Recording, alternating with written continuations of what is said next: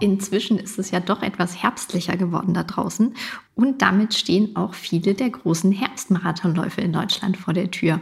Das heißt also, viele von euch stecken jetzt wahrscheinlich schon mitten in der Marathonvorbereitung und genau das ist heute unser Thema. Und damit herzlich willkommen zu unserer neuen Runners World Podcast Folge, die sich eben diesem schönen Thema der Marathonvorbereitung widmet und was man da so alles richtig und vielleicht falsch machen kann. Damit ihr das aber nicht macht, bleibt gerne weiter dran und hört euch unsere umfangreiche Podcast-Folge dazu an mit ganz vielen Experten, Tipps und Tricks, wie euch die Vorbereitung bestens gelingt und ihr dann fit an der Startlinie steht. Dabei schon mal viel Erfolg und jetzt viel Spaß mit dieser Podcast-Folge. Ähm, ja, wie fangen wir denn an?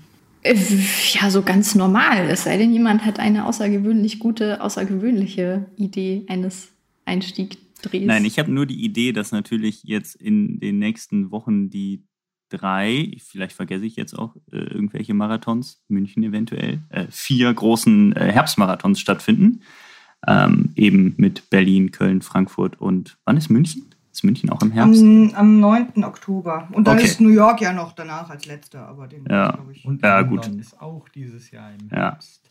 Also es finden noch einige Oktober. große Herbstmarathons statt. Und das wollen wir zum Anlass nehmen, um über die letzten Wochen der Marathonvorbereitung zu sprechen. Ist das schon ein Intro, Ela? Können wir so anfangen? Auf jeden das Fall. Also hiermit haben wir, haben wir eigentlich schon angefangen. Hast du gut gemacht, Henning. Das habe ich nicht schlecht gemacht. Wollen wir ja. einmal die, die, die Runde vorstellen, wer denn hier ist? Weil wir sind ja mehr ja. als üblich. Ja, ja, stell mal vor. Ich soll mal vorstellen, oh Gott, das kann ich gar nicht. Ich bin ja. doch kein Podcast-Host. Ela, du bist doch die Podcast-Hostin sonst. Egal. Also, äh, ich bin hier, Henning, Ela ist da, äh, Martin ist da und äh, als, als Ehrengast sozusagen Martins Frau, die äh, Sonja von Opel. Ähm, genau, ist ja auch Lauftrainerin und von daher äh, sitzt hier geballte Expertise und Eda und ich. Ja, und man muss dann natürlich noch den Hinweis droppen, dass Sonja unsere ähm, Runners World Coaching-Plattform lauf-coaching.de betreut und da die Expertin ist für die vielen lieben Läuferinnen und Läufer, die sich nach einem Plan vorbereiten wollen. Und unter denen sind natürlich ganz, ganz viele auch, die jetzt im Herbst eben einen Marathon laufen wollen und äh, Sonja und ich auch. Ähm, wir werden natürlich von unseren Athletinnen und Athleten derzeit jeden Tag mit aufgeregten Nachrichten bombardiert, ähm, weil es, wie gesagt, jetzt so in die heiße Phase geht. Und äh, ich, ich glaube, da gibt es so einiges, was wir nochmal, was diese Menschen drückt, was wir hier nochmal gemeinsam dann so irgendwie auf den Punkt bringen können. Fehler vermeiden, worauf man achten muss in den letzten Wochen was so die, die drängendsten Fragen sind. Ähm, ich, hab, ich darf vielleicht mit einer starten. Ähm, ein Klassiker. Sonja wird es wissen. Henning wird es als Coach auch kennen. Ela kennt es vielleicht auch. Also die Anfrage, okay, ich bin jetzt im Training in den letzten Wochen immer hm, regelmäßig lang gelaufen, aber mein längster langer Lauf war doch nur 34 Kilometer, was immerhin schon viel ist. Wie soll ich denn am Tag X die 42 schaffen? Wäre es nicht sinnvoll, dass ich jetzt drei Wochen oder zwei Wochen vor dem Marathon das nicht doch einmal im Training versuche? Kennst du auch, Sonja, oder? Genau, das kenne ich auch. Wir würden natürlich jetzt gerne die Antwort ganz, von dir hören. Ganz kurz, ist das eine Frage, die nur von Marathon-Neulingen dann kommt? Wahrscheinlich, ne? Weil ja, ansonsten wären ja. sie ja schon mal die nee, tatsächlich. Ja, gelaufen. Also sie haben einfach beim ersten Mal dann Angst, okay, sie schaffen die das dann. Guter Hinweis, natürlich. Es sind die, die äh, ihre Marathon-Premiere feiern, sind ja. äh, also sind im, meines Erachtens, ich kenne jetzt tatsächlich die, die nackten Fakten da nicht, ich habe die Zahlen nicht, scheint es aber einige zu sein. Ähm, vielleicht haben die äh, über Corona einen Mehraufwand im Training äh, realisieren können und deswegen jetzt Bock auf Marathon bekommen. Vielleicht ähm, ist es auch so, dass dadurch, dass lange Zeit keine Marathons auch mal stattfanden, jetzt noch mehr wollen. Ich weiß es nicht, aber die Frage hat sich bei mir häufiger gestellt. Äh, also, was ist die Antwort, Sonja? Äh, ganz kurz, mir ging das, als ich mich auf meinen ersten Marathon vorbereitet habe, unter deiner Feder übrigens, lieber Martin, äh, ganz genauso. Da hatte ich genau das gleiche im Kopf und da war ich auch Novizin und dachte, wie, ich trainiere doch jetzt hier für einen Marathon, das muss ich doch einmal geübt haben, bevor ich dann quasi das im Training mache. Ähm, und meine Antwort ist, wenn jetzt nach vielen Jahren das selbst auch ähm, schon oft so propagiert habe, Nein, wir machen ja ganz, ganz viel Training unter der Woche und dann sind die 34 Kilometer am Wochenende quasi die letzten 34 Kilometer des Marathons. Du hast ja zwei Tage vorher einen Tempodauerlauf gemacht und fünf Tage vorher Tempoläufe gemacht. Und das alles zusammengefasst ist mehr wert als 42 Kilometer am Stück und du wirst am Tag X die 42 Kilometer am Stück schaffen. Es gibt noch so eine zweite Klassikerfrage, die im Augenblick immer aufpoppt und das ist, der Tempodauerlauf, der ja im Renntempo stattfinden soll, also in dem Tempo, in dem man äh, dann die 42,195 Kilometer laufen möchte. Und da kommt ganz oft, ja, also ich habe das jetzt geschafft. Das waren jetzt 14 Kilometer, ähm, aber ich habe das gerade so geschafft, 14 Kilometer. Ich kann doch niemals in dem Tempo 42 Kilometer laufen. Und auch da ist dann immer großer Aufklärungsbedarf gefragt, ähm, dass das funktioniert, dass man am Tag X wie, wie Zahnräder, die ineinander greifen, Tempo und Ausdauer zusammenpacken kann. Ja. Äh, Aber ich kenne dieses Gefühl gerade beim Tempo-Dauerlauf tatsächlich auch selbst, obwohl ich es natürlich besser weiß und selbst schon erlebt habe, dass es dann am Tag X beim Marathon funktioniert hat, habe ich diese Zweifel immer wieder. Also wenn ich dann ein paar Wochen vor dem Lauf im Tempo-Dauerlauf merke, boah, ey, die 14 Kilometer, die 16 Kilometer fallen mir schwer, merke ich auch immer wieder, wie diese Zweifel hochkommen. Also das ist natürlich auch einfach, einfach hart, selbst wenn man es besser weiß, finde ich. Ja, also das, das Phänomen ist eben, dass man äh, aus diesen hohen Belastungswochen heraus ähm, diese Trainings dann realisiert und am Tag X, also am Marathontag, eben sehr, sehr ausgeruht ist und ähm, die Energiespeicher komplett gefüllt sind, weil man, das sollte man unbedingt tun in den letzten 10, 14 Tagen vor dem Marathon, das Training und den Energieaufwand und so weiter enorm runtergeschraubt hat. Das nennt man dann ja Tapern, die Tapering-Phase. Also das Kräfte kommen lassen vor dem Marathon ist ganz, ganz entscheidend, dass man also in den letzten 10 bis 14 Tagen wirklich das Training nochmal stark reduziert und nicht mehr da, das ist auch häufig so ein Phänomen, nichts mehr auf und nachholen kann und will, was man vorher vielleicht im Training nicht hat umsetzen oder realisieren können. Das ist auch ganz, ganz wichtig. Die letzten Tage unbedingt etwas Dampf rausnehmen. Aber ich wie macht man das denn richtig? Also hm? einfach weniger laufen oder? Na, Im Idealfall hat man einen Plan, der das so ein bisschen vorgibt, weil gerade in der Phase, ich sage jetzt mal, die Phase davor ist ja eine ganz, ganz intensive Phase. Da macht man die, die anstrengendsten Tempoläufe, also ich sag mal 10 mal 800, dann macht man eben, wie du schon sagst, 14 oder 16 Kilometer Tempodauerlauf, dann macht man 34 Kilometer langer Lauf. Das ist so die Peak-Woche ähm, und Tapering heißt, davon wird dann runtergefahren. Also das, der, der Umfang reduziert sich die Intensitäten müssen sich gar nicht reduzieren, aber es werden einfach nicht mehr 10 mal 800 gemacht. Es werden dann vielleicht nochmal 10 mal 400 gemacht, wenn überhaupt. Ähm, es wird kein Tempodauerlauf mehr gemacht, außer in der Woche, also am Dienstag vor dem Marathon nochmal so 5 Kilometer Renntempo-Check. Also es wird einfach intensiv von einer, ich sage jetzt mal 80 Kilometer Woche wird runtergefahren auf eine 60 Kilometer Woche. Ja, dann auch in der letzten Woche auf eine, eine, den Marathon mal außen vor auf 20 oder 30 Kilometer Woche für das Gros der Läuferinnen und Läufer. Aber tatsächlich ist eine gute Frage von dir, Henning. Es betrifft vor allen Dingen den Trainingsumfang, also die Laufkilometer, die Laufzeit, die man äh, pro Woche investiert. Beim Tempo darf man ruhig ab und zu immer wieder auch mal äh, kitzeln, also ähm, ein bisschen forcieren, mindestens in dem Bereich des Marathontempos auch gehen, äh, um so ein bisschen auch die Muskulatur natürlich auf Spannung zu halten, ähm, um und auch so den ähm, Energiestoffwechsel immer wieder mal daran zu erinnern, was da am Tag X auf ihn zukommt. Aber die Umfänge werden um ähm, bis zu, jetzt muss ich, äh, 50 Prozent mindestens reduziert in den letzten 10 bis 14 Tagen vor dem ähm, Marathon. Das ist ganz, ganz wichtig. Und dann ist ja ein auffallendes Phänomen. Zunächst ist man richtig platt in dieser Peak-Woche und dem muss man sich auch hingeben, das ist gewollt. Also Peakwoche ist für dich die dritte die, Woche. Die, die dritte Woche, Woche vorm, vorm, vorm, Marathon, Marathon, genau. Und da sind schon viele verunsichert. Ist natürlich auch eine gefährliche Zeit. Das Immunfenster steht offen. Man hat sehr, sehr hart trainiert. Man muss gucken, dass man sich da nichts einfängt. Dann freut man sich so ein bisschen, oh, nächste Woche wird es entspannter. Und dann wird man erstmal nochmal so richtig müde, wenn so ein bisschen die erste Luft rankommt. Und dann kommt ein sehr schwieriger Bereich, weil man dann Kraft kriegt. Man hat dann eben nicht mehr intensiv trainiert, die Kilometer werden weniger.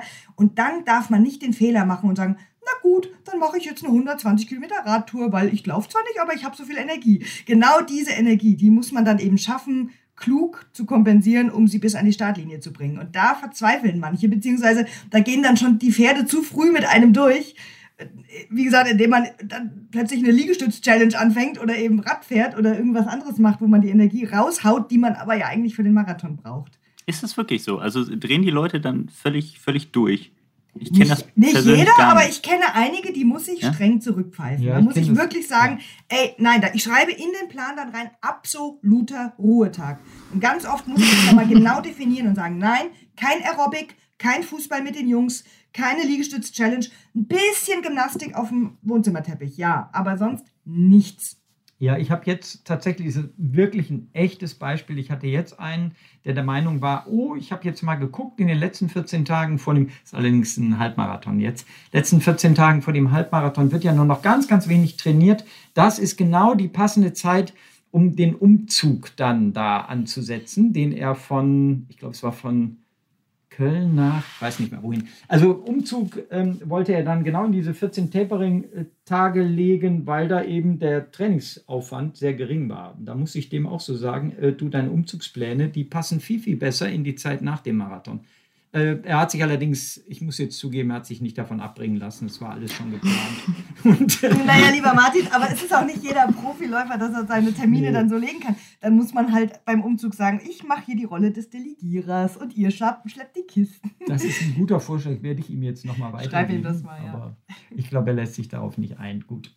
Es geht da auch nicht um einen Weltrekord. Aber grundsätzlich ähm, bin ich komplett bei dir. Ähm, in der Regel merkt man dann so speziell in den letzten oder sollte man in den letzten fünf, sechs Tagen so merken, dass die Kräfte schon kommen und äh, dass man so ab und zu wenigstens das Gefühl hat, boah, ich könnte jetzt Bäume ausreißen. Dann hat man eigentlich alles richtig gemacht. Wobei es gibt solche und solche Situationen. Oft wird dieses Gefühl dann bei vielen auch übertüncht davon, dass sie sehr nervös werden, sehr angespannt sind, was auch dazu gehört.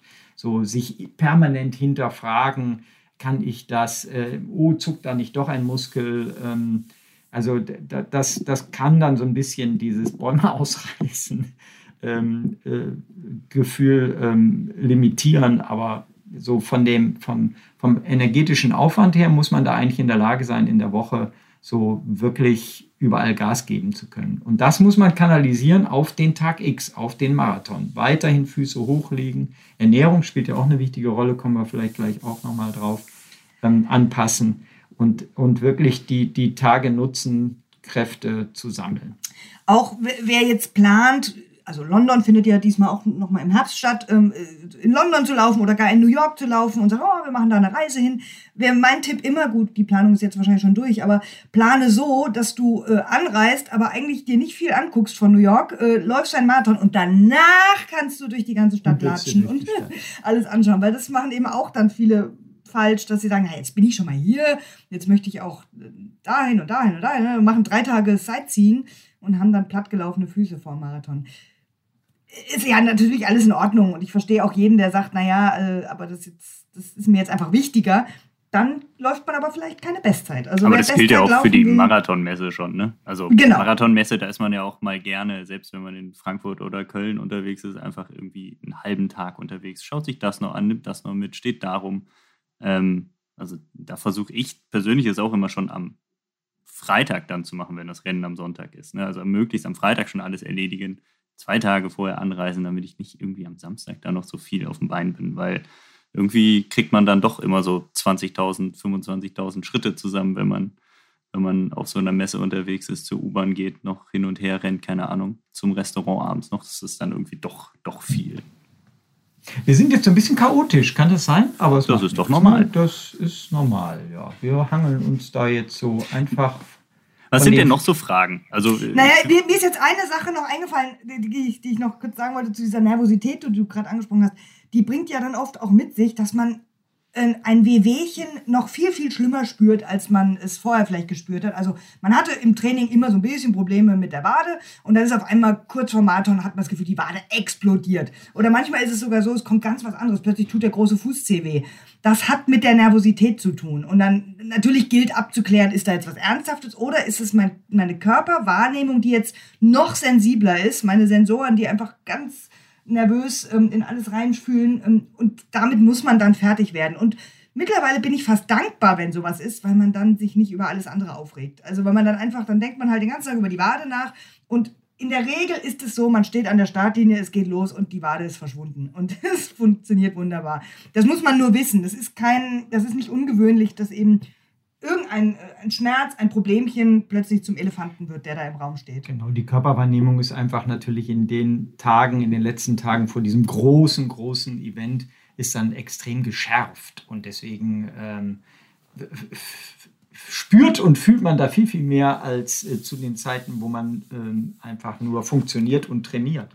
Das ist übrigens ein Phänomen, was ähm, wo, je, je leistungsstärker jemand ist, desto mehr Wehwehchen hat er kurz vorm Start. Nicht tatsächlich, sondern desto sensibler sind die Menschen für ihren Körper. Das ist unter den Eliteathleten, wenn, wenn die ähm, einander vorher erzählen, wie es ihnen gegangen ist in den letzten Wochen, dann spielen vor allen Dingen die ganz vielen Wehwehchen, die sie in der letzten Woche vor dem Wettkampf jetzt noch hatten, eine ganz, ganz große Rolle. Also da gibt es kaum einen äh, unter den Kipchoges dieser Welt, die nicht sagen, ah nee, ich hatte Wade und mal gucken und Achillessehne hat gedrückt und so weiter. Also bei denen ist einfach die Körperwahrnehmung noch mal viel geschärfter, die sind noch mal viel sensibler.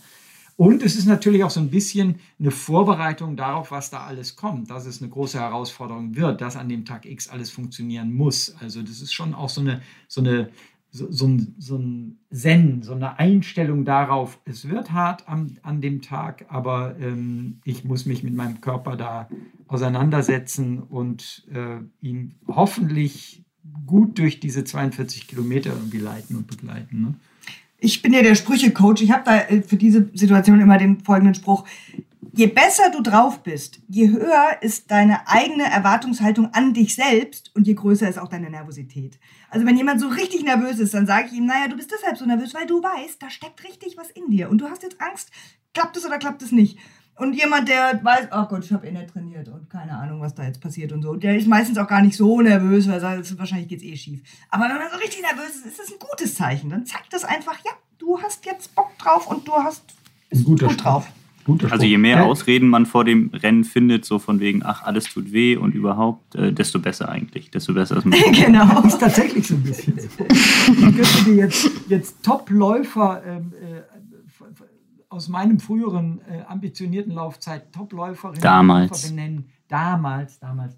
Ähm, die, die wirklich vor jeder ihrer Bestzeit die größten Jammerlappen waren in den letzten Stunden, Minuten vorm Start. Also die Dich eingeschlossen? Start, Du natürlich eingeschlossen. Nein. Hast du noch, nee, ich natürlich nicht. Ich Nein, war natürlich, natürlich ganz, ganz anders. Ganz cool. Nee, aber die hast du noch kurz vorm Start angesprochen und wirklich, die konnten kaum laufen. Also die humpelten schon fast. ja, aber ich glaube, wir müssen das Thema jetzt so nicht so extrem vertiefen. Du hattest gefragt, was noch ähm, so die häufig gestellten Fragen sind. Ähm, das ist tatsächlich ein, ein sehr, sehr relevantes Thema, ist natürlich das Thema Ernährung. Also wir, wir wissen alle, äh, wir haben nicht ausreichend viele äh, Kohlenhydrate für eine Distanz von 42 Kilometern.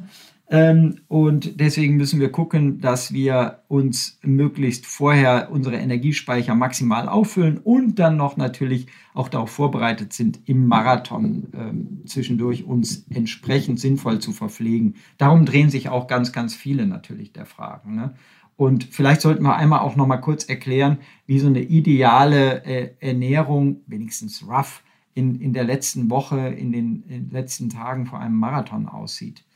Ähm, wo man dann ja ganz bewusst auch mit äh, einem äh, extrem hohen Kohlenhydratgehalt in der Ernährung spielt.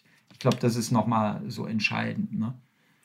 Das ist auf jeden Fall entscheidend, denn im Marathon limitiert in der Regel nicht das Herz-Kreislauf-System in dem Sinne, dass mein Puls zu hoch geht und ich völlig außer Atem gerate. Wenn man sich ins Ziel eines Marathons stellt, sieht man da niemanden reinkommen, es sei denn, man hat jetzt irgendwie so einen Richard Ringer Schlussspurt hingelegt, äh, der da schnauft und, und, und am Pumpen ist, sondern der limitierende Faktor ist die Energieversorgung des Muskels. Und deshalb ist die Ernährung extrem wichtig, dass da eben Glykogen über 42 Kilometer permanent bereitgestellt wird. Natürlich muss man das im Training trainieren, dass der Muskel auch aus den Reserven sich dieses Glykogen holt. Aber das Tüpfelchen auf dem i ist dann die richtige Ernährung im Vorfeld und die Verpflegung im Rennen, damit eben genau dieses Problem nicht auftritt, was bei den meisten so ab Kilometer 30 kommt und einen dann irgendwann zum langsamer werden zwingt.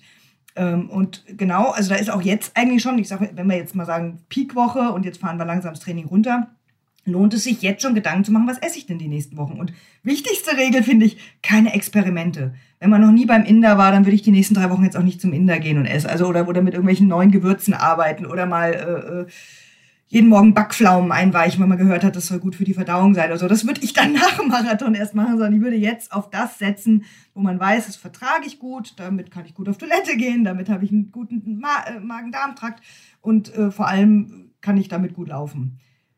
Ja, und äh, wie, was sagst du den Leuten, die so für die letzte Woche vor dem Marathon, ähm, vielleicht kann Henning auch sagen, wie er das äh, selbst hält, aber was sagst du den Leuten äh, für die letzten sechs, sieben Tage vor dem Marathon? Wir reden jetzt ja nicht über Weltklasse-Läuferinnen und Läufer, sondern über ambitionierte ähm, Läuferinnen und Läufer, die im Bereich von irgendwo drei bis viereinhalb Stunden unterwegs sind. Ich bin weg davon, den Menschen die Saltin-Diät zu empfehlen, weil sie sehr gefährlich ist, sage ich mal möchte trotzdem kurz erklären, weil sie so ein bisschen ähm, ähm, einfach klar macht, was da passiert dann im Körper. Bei der Saltin-Diät geht es darum, dass man dem Körper zunächst die Kohlenhydrate entzieht. Also ich, ich selbst einmal kurz rein. Ähm, ist, der Erfinder ist Bengt Saltin, ein Wissenschaftler. Nach dem ist sie benannt. Saltin. Genau. genau. Und ähm, also ich selbst habe die immer so gemacht, dass ich Sonntag, Montag, Dienstag, also ich habe es eigentlich nur drei Tage gemacht, habe ich versucht, gar keine Kohlenhydrate zu essen. Also wirklich nur, ähm, man sieht ja bei den Lebensmitteln, wenn man die im Supermarkt kauft, wenn, da stehen ja immer die bei den Nährwerttabellen, wie viel Gramm Kohlenhydrate sind da drin. Da muss man mal drauf achten. Bei Käse zum Beispiel ist in der Regel kein Gramm Kohlenhydrat drin. Fisch, Fleisch. Selbst bei Nüssen sind schon ein paar Kohlenhydrate drin. Das Weiße vom Ei ist in Ordnung, das Gelbe vom Ei hat auch Kohlenhydrate. Also einfach versuchen, drei Tage lang möglichst wenig Kohlenhydrate zu sich zu nehmen. Im besten Fall Zero.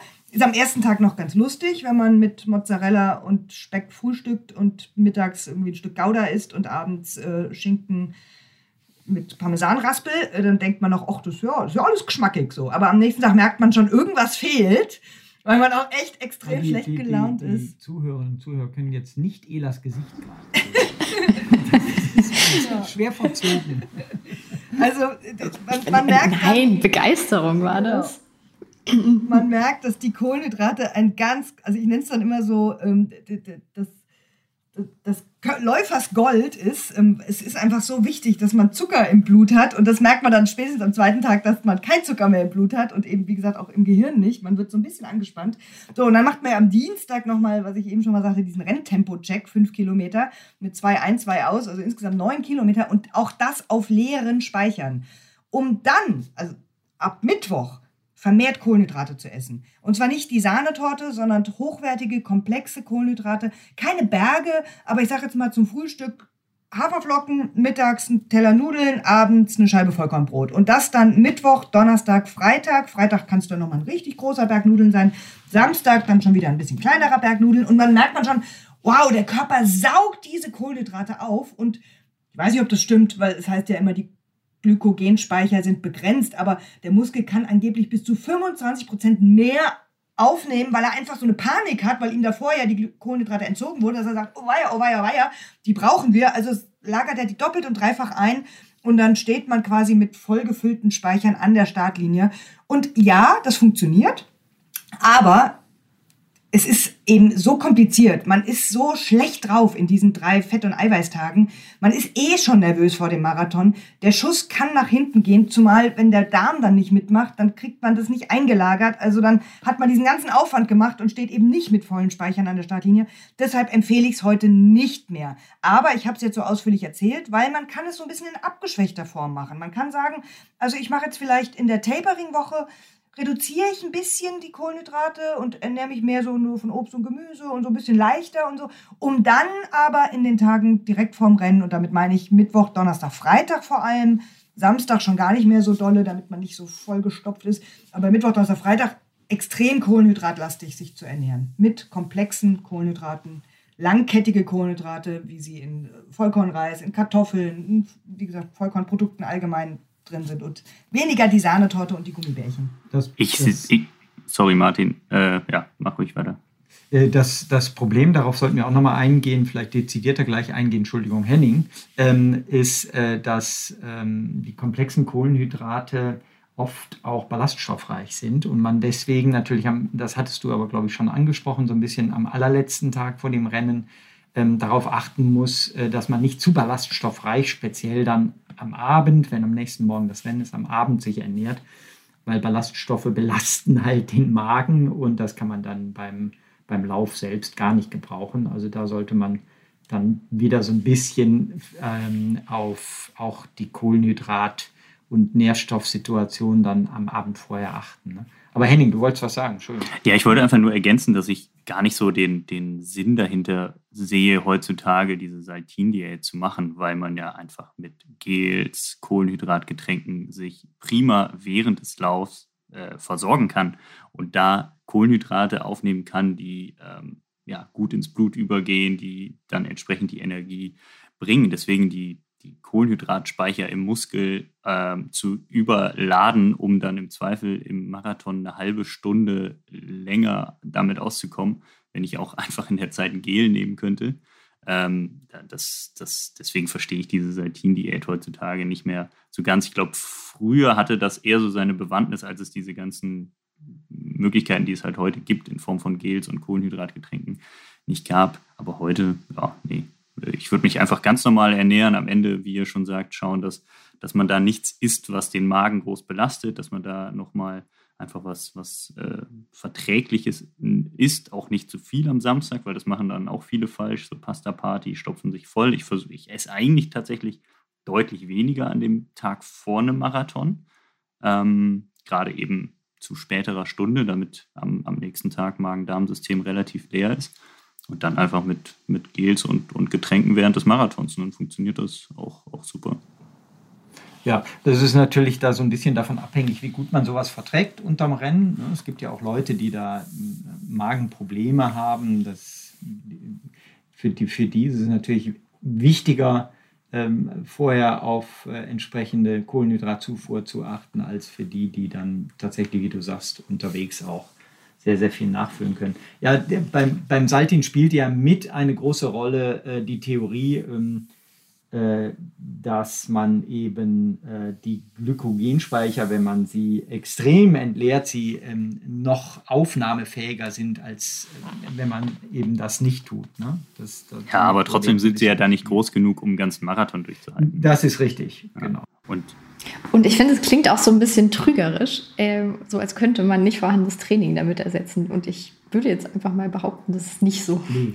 Das Training ist immer das alles Entscheidende, das ist ganz klar. Also die Ernährung ist auch schon wichtig, ähm, aber Training ist natürlich der Schlüssel überhaupt zum, speziell beim Marathon zum Erfolg. Also ein ausreichendes Training und entsprechende Gesundheit sind viel wichtiger als jegliche Ernährungsstrategien. Das ist auf jeden Fall richtig.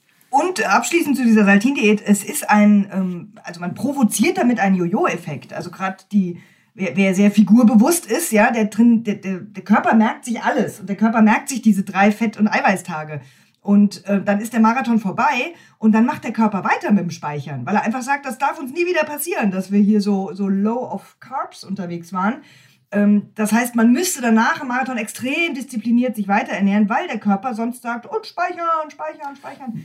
Von daher. Wobei das grundsätzlich ja bei Leuten, die, die jetzt gar nicht ähm, irgendein Problem mit ihrer Figur haben, ist es ja gar nicht falsch, dass nach dem Marathon erstmal, das ist ja auch ein Schutz für den Körper, würde auch die Immunabwehr unterstützen, dass nach dem Körper erstmal wieder Energie aufgebaut wird und aufgeladen wird. Das ist grundsätzlich ja gar nicht falsch.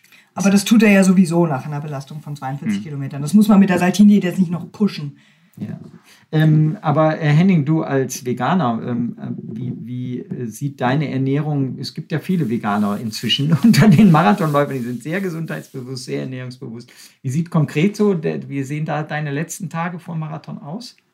Ich ernähre mich tatsächlich ganz normal. Ich esse so, wie ich immer esse, weil ich die Sachen, die ich esse, vertrage. Also, und das ist schon sehr kohlenhydratreich grundsätzlich. Also ähm, bei mir gibt es oft äh, Reis, oft äh, Nudeln, gerade abends. Ähm, ich äh, esse mittags Porridge äh, mit, mit viel Obst. Also ich äh, mache da auch dann in den Tagen vor dem Marathon nichts anders, nur dass ich dann eben am äh, Vortag des Marathons entsprechend ein bisschen weniger esse und versuche am Abend dann beispielsweise nicht die, äh, das Riesencurry mit ultra viel Gemüse zu machen und ultra scharf, so wie ich sonst mache, sondern vielleicht einfach eine simple Pasta mit Tomatensauce. Also tatsächlich so, so ich sag jetzt mal Marathon-Lehrbuchmäßig ähm, weil, weil ich es unangenehm finde, einfach mit so einem übervollen Magen-Darm-Trakt am nächsten Morgen erstmal rumhantieren zu müssen. Der muss ja dann auch erstmal entsprechend entleert werden und wenn man es dann äh, im Zweifel nicht hinkriegt, dann äh, ja, steht man dann äh, nach zehn Kilometern im Dixie oder sitzt oder wie auch immer.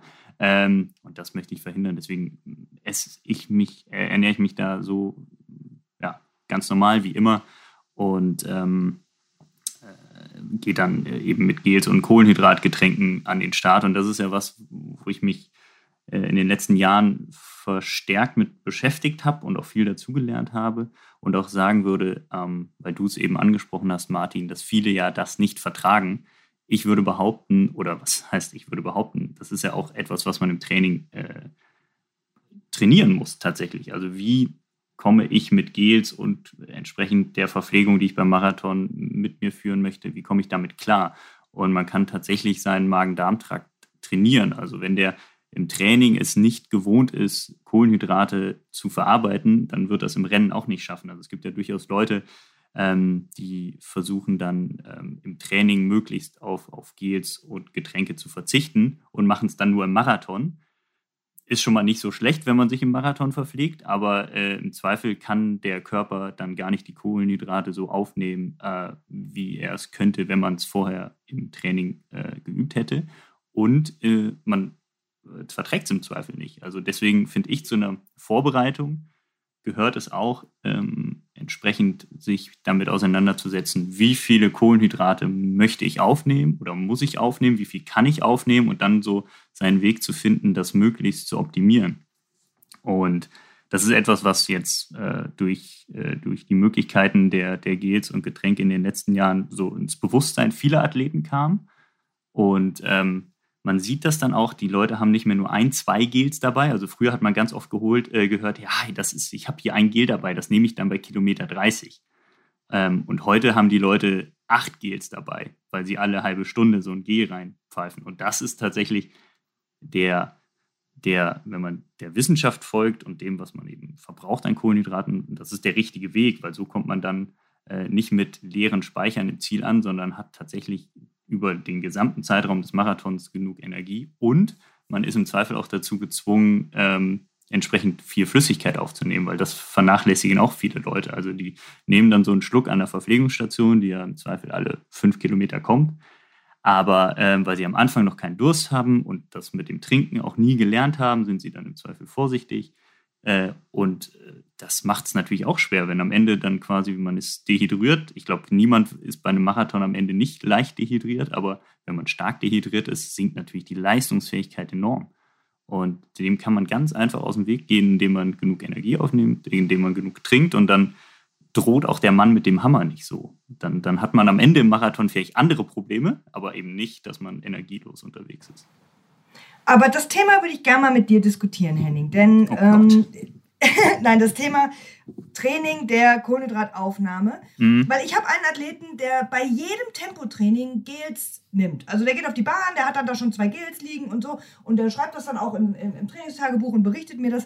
Und dann rümpfe ich manchmal die Nase und sage so, naja, jetzt hast du die doch ausreichend getestet, die Gels. Du weißt doch, dass du sie verträgst. Jetzt machst du dir doch mal im Training hart um dich dann im Wettkampf, ähm, um es dir da leichter zu machen. Also trainier doch mal ohne die Gels so. Einfach um, um, um den Körper so ein bisschen auch ihm beizubringen, naja, wenn jetzt nichts kommt, musst du trotzdem deine Leistung bringen. Äh, und das, was du jetzt gerade gesagt hast, das leuchtet mir schon ein, aber ähm, vielleicht können wir das diskutieren. Ist es nicht besser, man macht dann eben angesprochene 10 mal 800 und nimmt dabei zwei Gels und schafft die richtig, richtig gut? Oder man macht die 10 mal 800 und nimmt gar nichts und schafft die gerade so, um dann im Wettkampf äh, eben mit dem Gel dem Körper alles zu geben, was er braucht.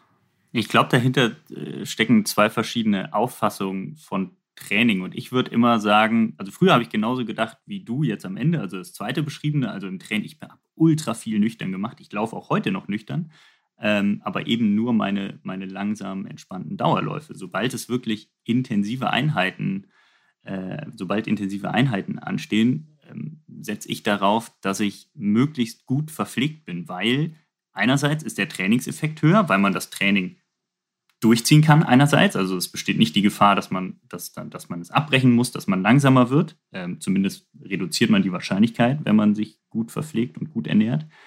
Und der Körper ist dadurch nicht so gestresst und regeneriert schneller. Also das ist etwas, was in den letzten Jahren ähm, so ein bisschen ja auch die Popularität des Ganzen einfach gesteigert hat, ähm, unter, unter Top-Athleten vornehmlich, dass sie eben gemerkt haben, wenn sie sich während des Trainings mit Kohlenhydraten zuballern, dass sie dann schneller regenerieren und wieder mehr trainieren können. Ne? Also ähm, einerseits ist der Trainingseffekt größer, weil man intensiver, länger trainieren kann und man hat äh, einfach dann am Ende ähm, nicht so ein, ja, man hat sich nicht so kaputt gemacht. Also man hat gut trainiert, aber man ist nicht so kaputt nach dem Training. Und ähm, daher finde ich den Ansatz deines Athleten, den du da betreust, gar nicht schlecht. Also wieso sollte ich ein hartes, intensives Training durchziehen, wo es nicht darum geht, meine Kohlen, also meinen mein Fettstoffwechsel zu trainieren. So, wenn man 10 mal 800 läuft, ist man nicht im Fettstoffwechselbereich unterwegs, sondern man ist im intensiven Bereich unterwegs. Und da sollte ich, äh, kann ich dann natürlich auch trainieren, die, äh, den Kohlenhyd die Kohlenhydrataufnahme möglichst zu optimieren. Also den Ansatz finde ich, find ich deutlich besser. Ja, ich glaube, es ist tatsächlich, ähm, es sind Nuancen. Also wir, wir wissen alle, dass ähm, ohne Energie, der grundsätzlich das, was du jetzt als Trainingseffekt bezeichnet hast, ist ja ein großes Ganzes. Aber das, was man eigentlich als Trainingseffekt bezeichnet, ist ja, ähm, ähm, wie der Energiehaushalt sich verbessert beim Laufen durch eine Belastung. Also indem ich ihm durch Laufbewegung Energie entziehe. Und wenn ich das tue, äh, indem ich schon insgesamt auf einem niedrigeren Energieniveau ähm, trainiere, dann forciere ich ja, so ist ja, das ist ja bekannt, forciere ich ja danach die, die praktisch ähm, den, die, den Energienachschub, also wie, wie Energiedepots, wie groß sie sind ähm, und wie sie dann wieder gefüllt werden können. Das, das, da war ja früher die Philosophie, wenn ich nüchtern laufe, kann ich diesen Effekt verstärken. Und dagegen spricht jetzt eben, was du sagst, ähm, dass ähm, man das Ganze aber in einem großen Ganzen sehen muss. Also ich will danach den Tag wieder laufen oder zwei Tage danach und eventuell nicht nur laufen, sondern auch einen langen Lauf machen. Und von daher hat es sich jetzt einfach tatsächlich in den letzten Jahren, hat es sich so ein bisschen äh, gezeigt, dass es Sinn macht, eben nicht ähm, mit, mit leeren Speichern die, die Belastungsläufe zu machen. Aber es macht Sinn immer wieder, so wie du es ja auch machst, bei lockeren Läufen oder auch mal über Tagesphasen, daher kommt ja auch das intermittierende Fasten und so weiter, Tagesphasen dem Körper mal klar zu machen, du, du musst oder du wirst nicht permanent Energie von mir zugeführt bekommen. Bereite dich mal darauf vor, dass es auch, auch Stunden gibt und Phasen gibt, wo du mit einem Energiedefizit äh, Leistung bringen musst. Das. Also von daher ist das, äh, glaube ich, jetzt, jetzt ein wirklich spannendes und momentan auch ziemlich ähm, interessantes oder in der Szene auch heiß diskutiertes Thema. Ne? Und ich finde ganz wichtig hier zu erwähnen, was du gerade schon angesprochen hast, Henning, du machst lange Essenspausen über Tag. Also du bist in der Lage, dich acht, zehn Stunden äh, äh, Leistung zu bringen, ohne dass du dann irgendwie was snackst oder so, um dann aber im Training, wenn du sagst, von deinem Körper verlangst du jetzt was, ihm dann auch Energie zu geben. Das muss man einfach einmal laut sagen. Nicht, dass eben Menschen den ganzen Tag am Rumsnacken sind, äh, um dann im Training auch noch permanent Zucker nachzuschieben, dann ähm, würde ich eben empfehlen, nee, dann lass doch wenigstens im Training mal die Nahrungsaufnahme weg oder mach's eben wie Henning, dass du halt tagsüber einfach sehr äh, die, die Essenszeiten dosierst, um dann eben, wenn du Leistung forderst von deinem Körper, mit Gels zu arbeiten oder Kohlenhydratgetränken. Äh, genau, machst du eigentlich mehr Gels oder mehr Flüssigzufuhr? Also, wenn es immer die Möglichkeit gäbe, jetzt bei Wettkämpfen ähm, sich flüssig zu verpflegen, würde ich immer auf Flüssignahrung setzen, weil man einfach dann ähm, einerseits kann man es genau dosieren, man kann dann in die Flasche genau die äh, Menge Kohlenhydrate reinfüllen, die man möchte, man kann die Menge Flüssigkeit reinfüllen, die man möchte und ähm, nimmt dann auch genug Flüssigkeit auf. Also es ist sonst eben, wie ich es vorhin geschildert habe, mit Gels, da weiß man, okay, da sind jetzt 30 Gramm Kohlenhydrate drin, das nehme ich und dann spüle ich es mit so einem halben Schluck Wasser, den ich so gerade noch gegriffen habe, mit diesen blöden Plastik- oder Pappbechern äh, runter.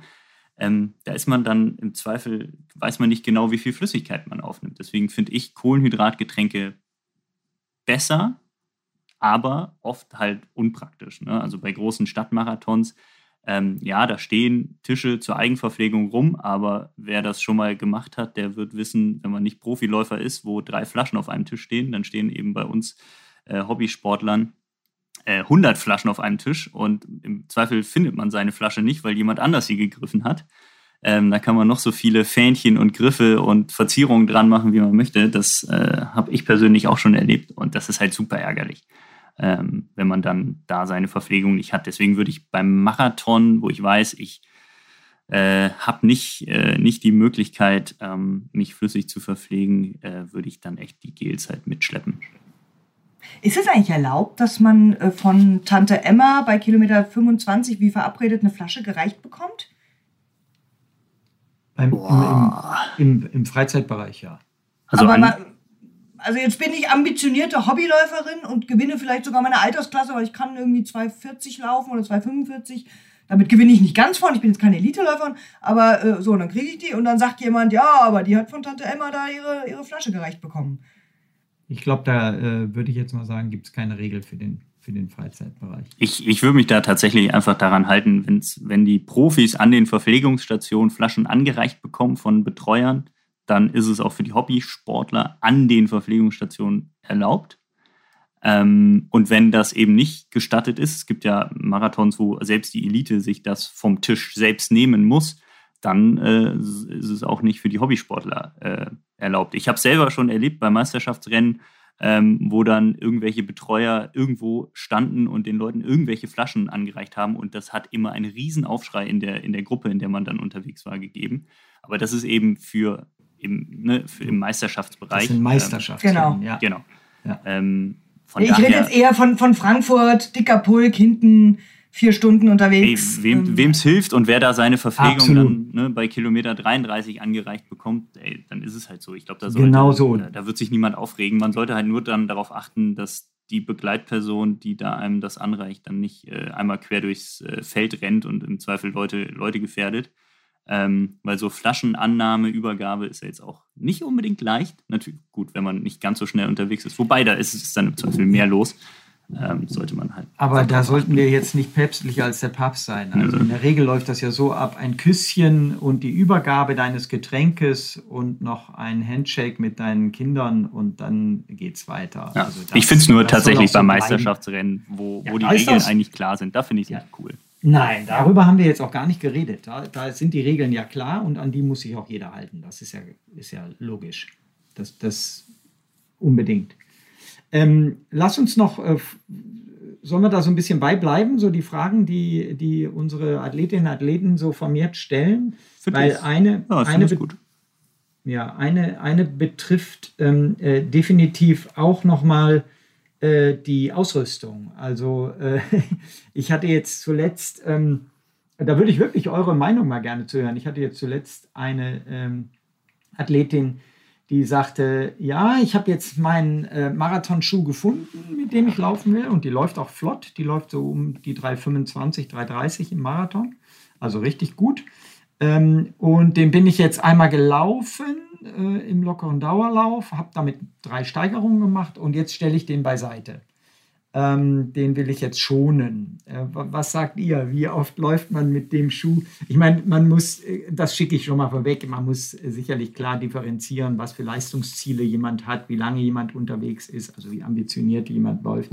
Aber was, was, was ist da so eure Empfehlung? Und dann vielleicht auch eure, könnt ihr noch dranhängen, so wie habt ihr es selbst immer gemacht mit dem Marathonschuh? Was ist es denn für ein Schuh? Also ist es ein Schuh, den sie in anderer Variante eh schon läuft? Also geht es wirklich einfach einfach um das Modell oder Ähm, nee, es ist, es ist tatsächlich ein Carbon-Schuh, ein, okay. ein, ein Wettkampfschuh. Es ist von ähm, ASICS der Metaspeed, ähm, den sie da ausgesucht hat. Äh, genau.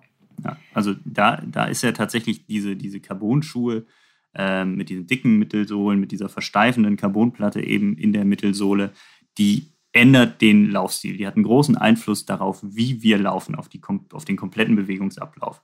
Entsprechend sind auch die Belastungen von Muskulatur und Sehnen anders. Und das muss man im Training trainieren, weil äh, man ansonsten beim Marathon bei Kilometer 30 merkt, boah, dieser Schuh, der fühlt sich zwar super an, aber der geht voll auf die Waden. Und dann hat man im Zweifel ähm, Muskelkater in den Waden. Martin hebt den Finger und möchte was sagen.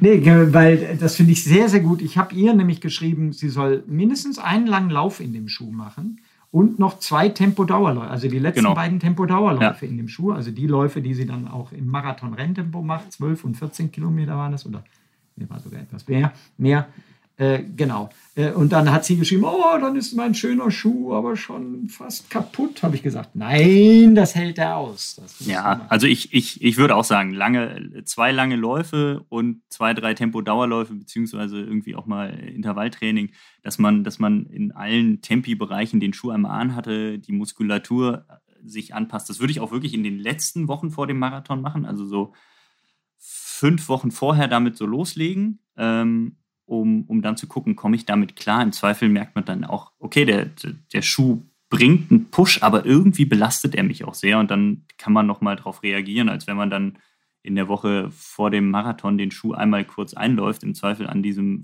von Sonny erwähnten dienstäglichen äh, Tempo-Dauerlauf äh, zum Abschluss der Vorbereitung. Da wäre ich ganz, ganz, ganz vorsichtig mit, weil die Schuhe fühlen sich einfach anders an. Sie ähm, ja, machen, machen ganz viel mit dem Körper und äh, von daher sollte man sich daran gewöhnen. Und ja, die Schuhe sind teuer und ja, sie sind nicht ganz so haltbar wie übliche Laufschuhmodelle, aber trotzdem kann man darin auch mal 100 Kilometer laufen vorher, ohne dass der Schuh kaputt geht. Und man hat sie sich ja auch für das Rennen gekauft und möchte den Vorteil des Schuhs am Renntag möglichst nutzen. Und wenn man den Vorteil dann nicht nutzen kann, weil man sich nicht an den Schuh gewöhnt hat, ist dann, dann hätte man das Geld nicht ausgeben brauchen. Ne? Also da muss man dann schon ähm, wissen, dass das in dem Schuhlaufen einfach dazugehört und dass man den Preis dafür, den 1 Euro pro Kilometer, den der Schuh dann am Ende äh, kostet, dass man, das, äh, dass man das einfach dann auch bezahlen muss. Also meine Regel für das Thema Schuhe ist, der Marathonschuh sollte Kategorie Lieblingsschuh sein. Es muss ein Schuh sein, wo ich eigentlich mein Bauchgefühl äh, gar nicht lange fragen muss, sondern wo ich weiß, ich liebe diesen Schuh. Den ziehe ich gerne an. Immer wenn ich den anhabe, da habe ich ein tolles Laufgefühl. Und natürlich, je nachdem, wie schnell man unterwegs ist, aber jetzt mal ganz ehrlich, die wenigsten laufen unter 3,30, ähm, sollte man einfach in dem Schuh schon ein paar längere Geschichten gemacht haben und einfach Spaß damit haben zu laufen. Und weniger sagen, äh, der ist jetzt aber besonders schnell und besonders leicht, ähm, deshalb ziehe ich ihn an. Man wird sich am Ende ärgern, wenn es nicht Kategorie Lieblingsschuh ist. Aber es kann ein Carbon-Schuh sein. Also das, das hört man ja immer mhm. wieder. Also uns erreicht die Frage auch, lohnt sich dieser Schuh, also jetzt beispielsweise SX Metaspeed Sky oder also einer dieser Carbon-Superschuhe, Nike Vaporfly, lohnt der sich für Läuferinnen und Läufer, die vier Stunden laufen oder viereinhalb Stunden? Und da muss man sagen, ja, tatsächlich. Also ähm, ganz viele Untersuchungen zeigen, die Effizienzsteigerung ist oft am größten bei den Läuferinnen und Läufern, die am langsamsten unterwegs sind, weil die am meisten von diesen Schuhen profitieren. Also ähm, bei dem Vaporfly 4% hat man ja gesagt, ähm, da profitiert man bis oder ist die Laufökonomie um bis zu 4% höher. Und äh, es gibt Untersuchungen, die zeigen, dass die Laufökonomie bei Hobbyläufern mit äh, diversen Carbon-Laufschuhen äh, um 8% höher ist.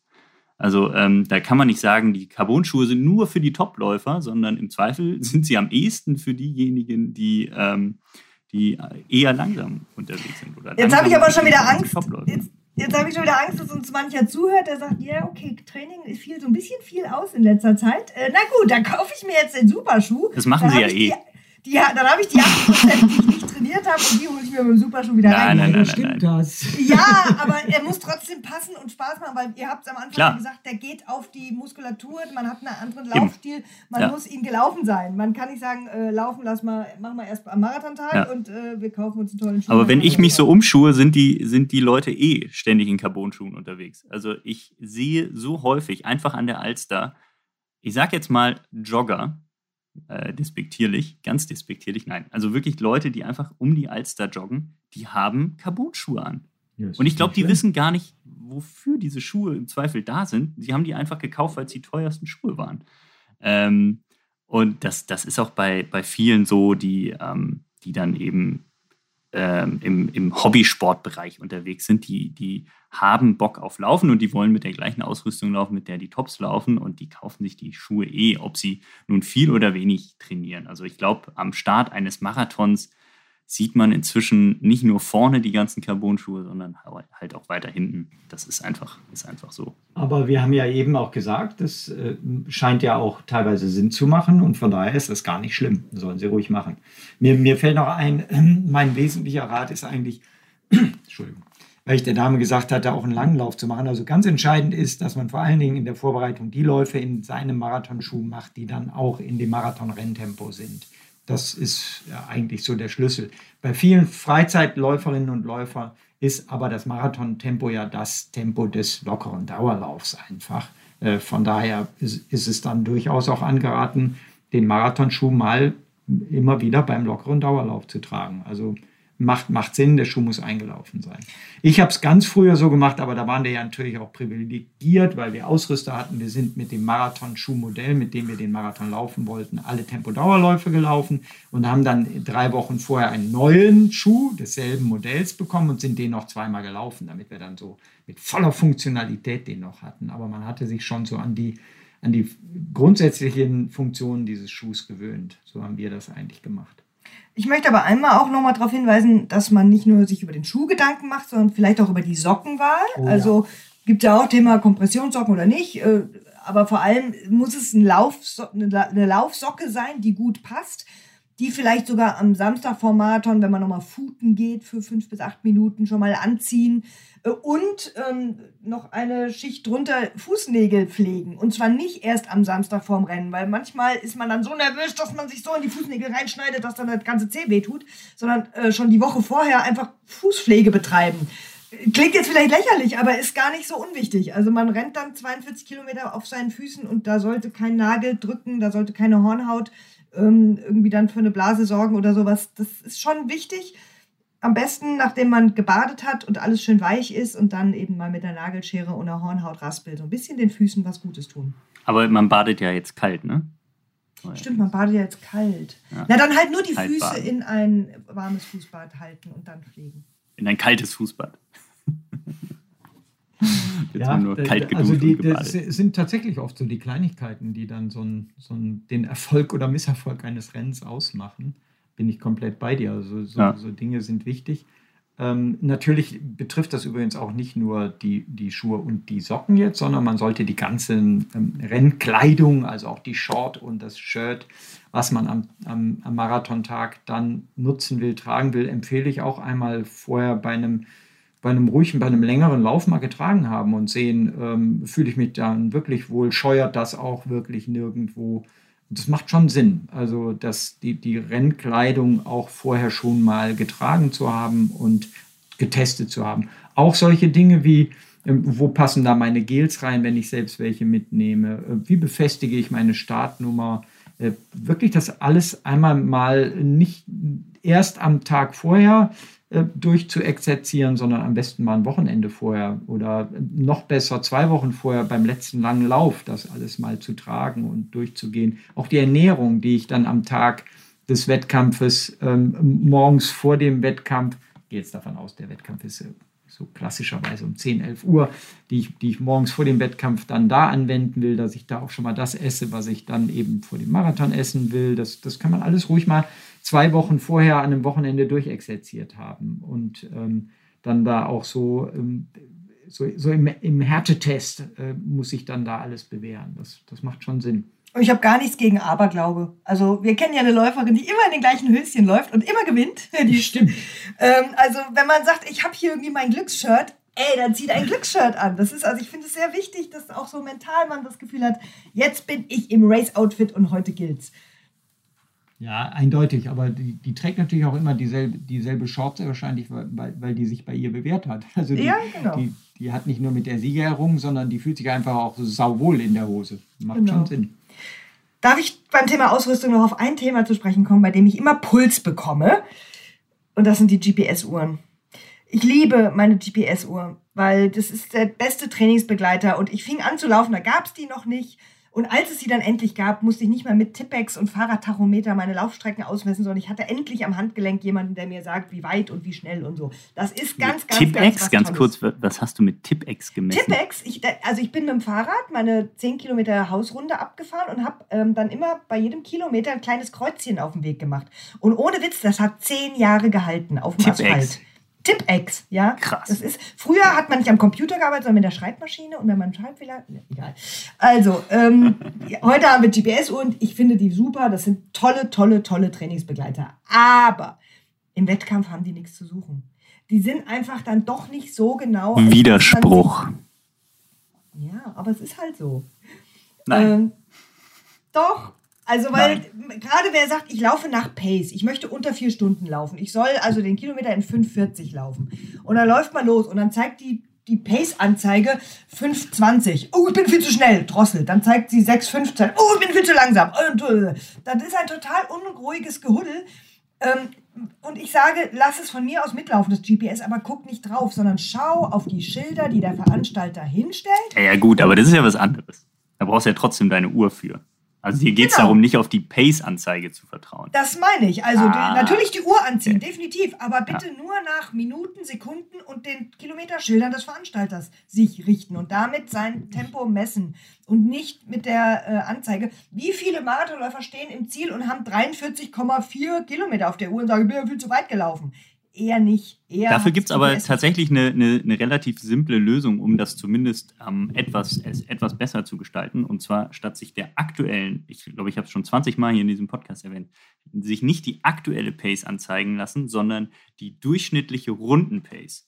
Und dann jeden Kilometer von Hand, immer wenn man an dem Schild vorbeikommt, äh, das der Veranstalter hoffentlich am richtigen äh, Punkt auch aufgestellt hat, von Hand das stoppen. Und dann hat man eben einen Durchschnitt ähm, für jeden Kilometer, was die Pace angeht. Und der ist viel genauer als die aktuelle Anzeige. Und dann hat man das eben nicht, dass die Anzeige äh, springt von eben, man möchte 5,30er Pace laufen, dass sie mal 5,10 anzeigt äh, und mal 6er Schnitt, sondern äh, man sieht dann einfach ziemlich genau, ah, okay, das ist ein Durchschnittswert und der ähm, passt sich nach 50 Metern, wenn man eine Runde neu gestartet hat, an und dann läuft man sehr gleichmäßig. Und da man das jede Runde neu startet, also jeden Kilometer, ähm, ist es auch egal, wenn die Uhr dann am Ende 43 statt 42 Kilometer gemessen hat, weil die Abweichung pro Kilometer dann sehr überschaubar ist. Also das ist tatsächlich was, was habe ich irgendwann mal gemacht und das ist super. Das nutze ich bei Tempo-Dauerläufen etc. Man hat dann einfach, ähm, man kann sehr gleichmäßig laufen und hat eben nicht diese GPS-Ungenauigkeit. Die wird dadurch einfach ausgeglichen. Aber ihr seid jetzt beim Marathon schon. Wir sind eigentlich in dieser Podcast-Folge in der Marathon-Vorbereitung. Hast du recht. Ja, Ihr seid schon vorausgaloppiert, ne? Ja, aber trotzdem, aber das sollte man unbedingt auch, üben. Genau, man kann auch ruhig auch in der Peak-Woche beim Aha. längsten Tempodauerlauf schon mal sich daran gewöhnen, dass man nicht permanent jeden fünften Schritt auf die Uhr guckt, ob die Pace wohl stimmt, sondern man sollte ja sein, sein, sein Renntempo auch spüren können. Man sollte wissen, okay, wenn ich Renntempo laufe, dann atme ich in so einer Frequenz, dann ist es so ein Kraftaufwand, dann habe ich so eine Trittfrequenz, äh, so, so, so, so, so ein Kniehub, so ein Armeinsatz. Das muss man fühlen, ohne Blick auf die Uhr, um zu wissen, ob man schnell genug ist. Und das da lohnt sich jetzt der, die, die, da lohnen sich jetzt die letzten Wochen vor dem Marathon, das wirklich nochmal extrem zu schulen, dieses Gefühl. Ich hoffe, Amanal Petros hört diesen Podcast. der hat nämlich, nee, ich, so wer es nicht mitbekommen hat, der hat der beim EM-Marathon in München wirklich am Ende gefühlt, wie, wie Sonny gerade meinte, jeden fünften Schritt einmal auf die Uhr geblickt. Und ja. nach hinten und nach vorne und wieder auf die Uhr und nach hinten. Ja. Und, ja. Ja, ich glaube, der hat aber nicht viel gesehen beim Draufgucken nee, auf die Uhr. Das, das, das, war eher so, so ein Tick dann von ihm. Mhm. Ähm, aber Ja, ist ja trotzdem super. Wir, wir, würden gern so wie Amanal Petros. Wenn ich dafür dann nur einfach ab und zu mal auf die Uhr gucken muss, reicht mir. Mach ich.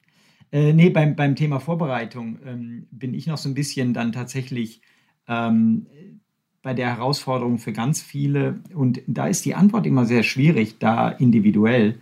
Ähm, wie kann ich mich mental auf einen Marathon vorbereiten? Das kommt sehr, sehr häufig, ähm, gerade auch bei Läuferinnen und Läufern, die zum ersten Mal einen Marathon laufen. Also ähm, ich, ich habe Respekt vor, vor dieser Distanz, das ist schon mal ja gut. Wie kann ich mich mental darauf vorbereiten?